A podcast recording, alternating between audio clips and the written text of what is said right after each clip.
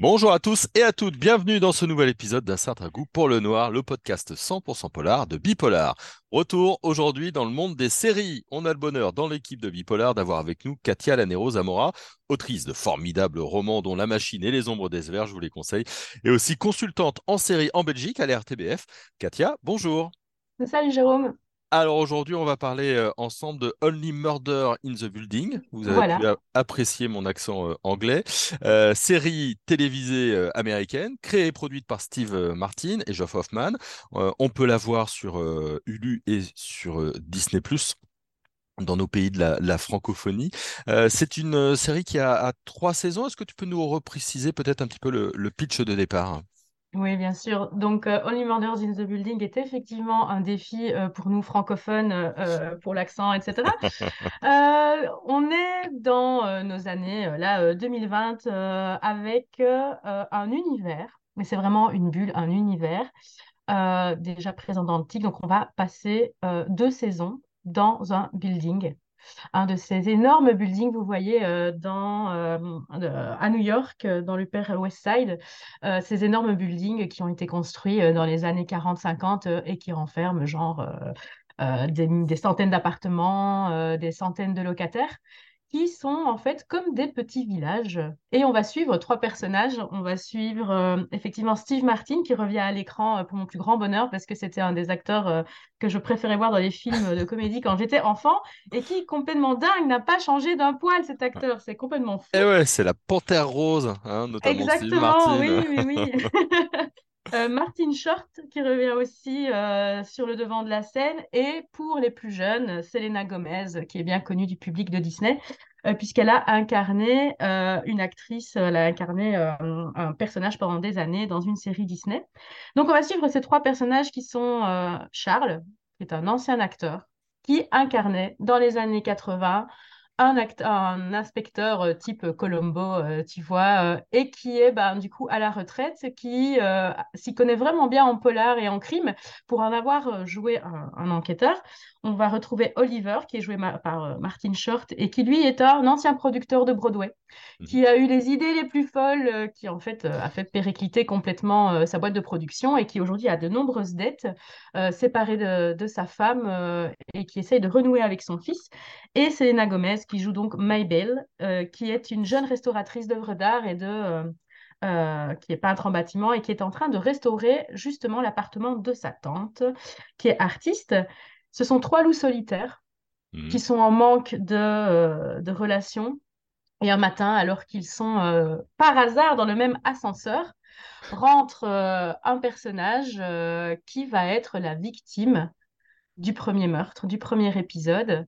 Et comme nos trois loups solitaires sont des grands, grands fans de podcasts de True Crime, ils vont se retrouver ensemble et décider de ne pas euh, croire la police quand elle acte un suicide, mais de mener eux-mêmes l'enquête. Ah, c'est génial. euh, je fais un long détour en parlant de l'univers, en parlant euh, de la thématique, en parlant des personnages et de leur objectif. Et, euh, mais c'est une série qui a plusieurs, plusieurs filtres, en fait, qui jouent de plein de codes différents. Euh, trois loups solitaires qui vont mener donc euh, différentes enquêtes. Il y a, il y a plusieurs euh, meurtres. J'imagine que Non, il y a un seul meurtre en fait, mais la logline en fait de la série, c'est tout le monde a ses secrets. C'est Ouais. même dit dans la bande-annonce. Et en fait, effectivement, il n'y a qu'un meurtre, mais par contre, l'enquête va être en arborescence et on va découvrir à chaque fois un personnage différent qui compose le building. Mhm. Ils arrivent, j'imagine que ça tient sur la personnalité des trois. Ah, mais terriblement, oui. Parce que tu l'as dit, des loups solitaires, pour qu'ils arrivent à s'entendre, ça doit être assez truculent quand même. Ah, mais les répliques, euh, la, façon dont ils ont écrit les, scènes, ce que je n'ai pas dit jusqu'ici, c'est que c'est extrêmement drôle parce qu'on va avoir euh, un Charles et un Oliver, euh, donc qui sont des hommes qui approchent déjà, qui ont dépassé euh, 70 ans, qui approchent de 80, qui veulent le nier, qui veulent retrouver un peu le faste de leur jeunesse, qui ont une fierté, qui ont des manières d'enquêter qui se rapprochent plus de Mrs. Marple que euh, vraiment des experts à Miami. Et puis en face d'eux, il y a Mabel qui a euh, 20, 22 ans et qui est euh, une jeune fille de son temps, qui elle-même porte euh, un traumatisme qu'elle doit résoudre. Et ça va, euh, on va découvrir euh, le personnage qui va s'effeuiller au fur et à mesure, qui poursuit elle-même un propre objectif euh, dans la découverte de qui est l'assassin de, de ce, de ce locataire. Et euh, on va avoir un choc de génération assez truculent qui n'est pas à charge, qui est plutôt vraiment dans la, la, valorisation en fait de comment dire de, des compétences de chacun, de l'interconnexion entre les générations. donc, ça donne des scènes vraiment à mourir de rire, des dialogues extraordinaires. On s'amuse beaucoup dans Only Murders in the Building. Et tu, tu, disais que ça jouait avec euh, différents codes. Euh, c'est quoi les, les, codes avec lesquels ça joue? Alors d'emblée, vraiment, euh, ce qu'on peut remarquer tout de suite, c'est le code du Cluedo. Mhm. Il y a un côté un peu rétro, Agatha Christie, les meurtres voilà, dans une communauté fermée, puisque nous sommes dans un hôtel. Dans un hôtel à appartement. Hein. Ce sont des résidents qui, qui voilà, permanents. Euh, donc, en fait, on va s'attacher à toutes les personnalités euh, de cet hôtel euh, qui sont chacune porteuse de caractéristiques très singulières et très drôles. En fait, une autre, un autre défi dont on parlera plus tard, c'est le ton en fait qui a été gardé sur toutes, toutes les deux saisons. Donc, sur les deux saisons, on apprend vraiment à aimer ces personnages qui se croisent et parmi eux, il y a un assassin. Donc, on a nos trois enquêteurs qui ne sont pas non plus euh, dénués euh, de suspicion, euh, puisqu'on va nous-mêmes croire que eux ont des secrets pour nous, spectateurs. Donc, on est vraiment sur le mode du Cluedo. Il y a un, meurtre dans un endroit fermé et on va essayer de le résoudre. Mais ce qui saute tout de suite aux yeux, aux oreilles, surtout, c'est le code du podcast, puisque le podcast a un énorme énorme rôle dans euh, Only Murders in the Building. Ce sont trois fans de true crime de podcast et notamment euh, du podcast un, podcast qui a résolu une affaire qui, par une podcasteuse qui est jouée par Tina Fey. Mhm. C'est leur fanitude totale pour ce true crime qui va leur donner l'idée à eux pendant qu'ils font l'enquête, puisqu'il y a un producteur, un comédien et une enquêtrice hors pair de faire leur propre true crime podcast euh, et ils délivrent les épisodes au fur et à mesure qu'ils avancent dans l'enquête. Donc on assiste euh, à leurs déboires, euh, à leurs échecs. donc il y a un enjeu supplémentaire qui est que ce, ce crime qui va être résolu par nos, nos, trois enquêteurs en herbe va être aussi répercuté en épisode, va commencer à avoir une communauté de fans et donne lieu aussi à une narration qui est intéressante avec des voix off.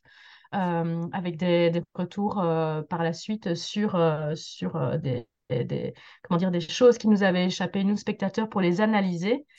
et d'ailleurs, pour la petite histoire, il y a vraiment sur Spotify un podcast qui s'appelle Only Murders in the Building, où là, on décortique chaque épisode avec des interviews d'acteurs, etc. Donc, si vous voulez connaître les, les coulisses, il y a ce podcast sur Spotify. Génial. La saison 1 nous présentait un peu les, personnages. La saison 2, elle, pose et elle lance véritablement la série. Pour toi, il y a une troisième euh, saison qui est en préparation là, pour, euh, pour 2023. Euh, Ce qu'il se passe dans la saison 2, c'est que la suspicion est encore plus resserrée sur les habitants du building qu'on a appris à connaître en saison 1. Et du coup, on a presque peur que notre personnage préféré soit vraiment l'assassin hmm. du meurtre qui lance la saison, qui se c'est le, cliff de la saison 1 qui lance la saison 2.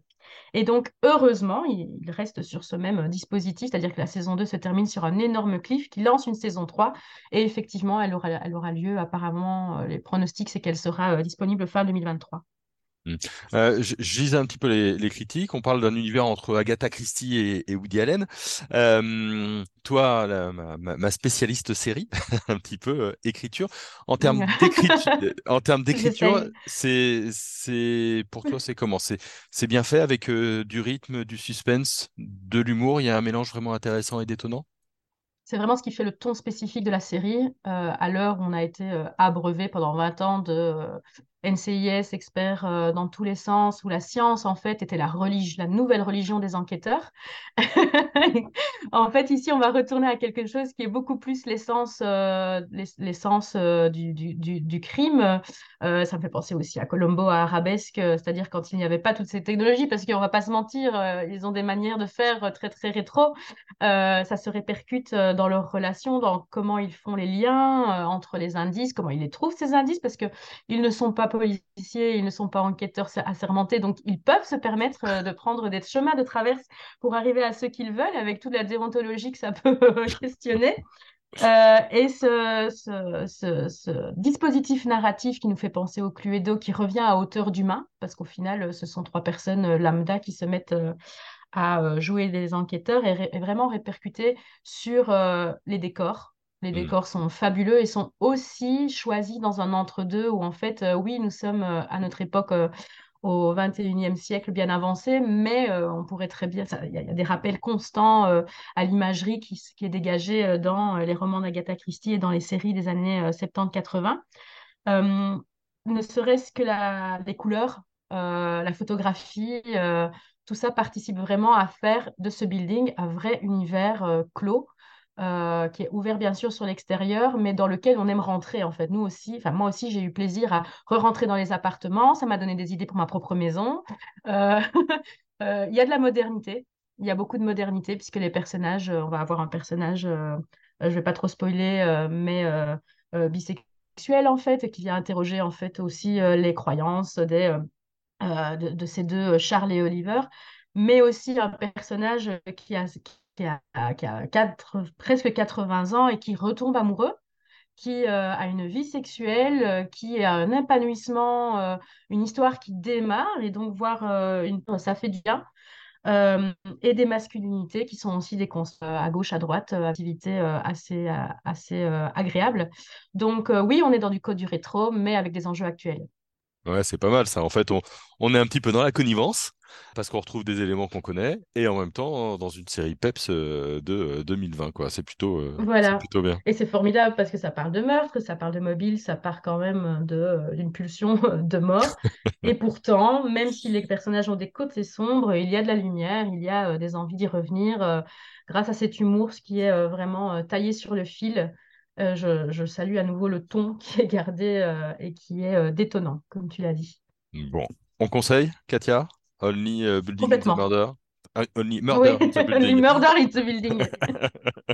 Eh ben, merci beaucoup, Katia, en tout cas. Avec grand plaisir. Et merci à vous qui nous avez écoutés. Vous avez compris. Nous, on a aimé euh, Only Murder in the Building. Pour une fois, je l'ai bien dit. C'est sur Disney+. N'hésitez pas, hein, si vous avez vu les deux premières saisons, à nous laisser un petit commentaire.